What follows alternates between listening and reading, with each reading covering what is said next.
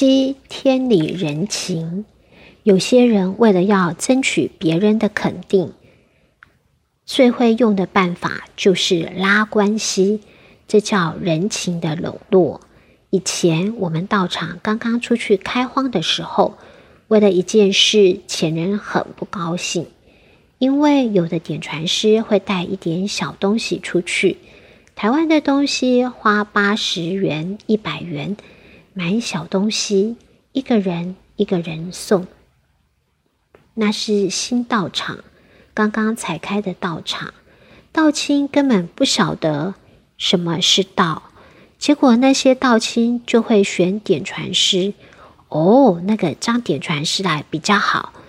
问前人那个张点传师什么时候来？前人本来还不知道，后来知道了，把这个点传师叫来。你们这个是做人情，你送东西让以后别人去怎么做？他说你不是在修道，你是在笼络道亲做人情，所以。这个是人前显贵，一个想要人肯定的心，这是短暂的；而良知的觉醒才是永恒的。八趋吉避凶，青红双响。我们再讲一个短暂的观点：趋吉避凶，青红双响，这是多好的事情！能够趋吉避凶。这个修道办道永远都是福将，走到哪里都没事情，道亲都赚大钱，这个人不得了。人家想你就是菩萨再来，是不是？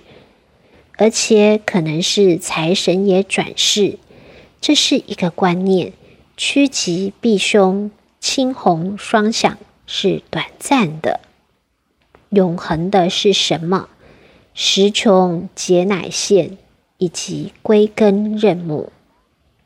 我们要求的是归根认母，不是青红双响。我们没有这个心。可能你的命是青红双响，但是你的心不在这里。就好像文慈菩萨，我们很多的老前贤都讲。文慈菩萨其实是不需要那么苦，他可以享受一点，只要他开口，他可以享受，但是他绝对不开口，他宁愿过那种艰苦的日子，而不要青红双响，这是一种志节，是不是？九，不为躲劫而行功。所以，如果从趋吉避凶的角度来修道的话，他就会想到要为了躲劫而行功。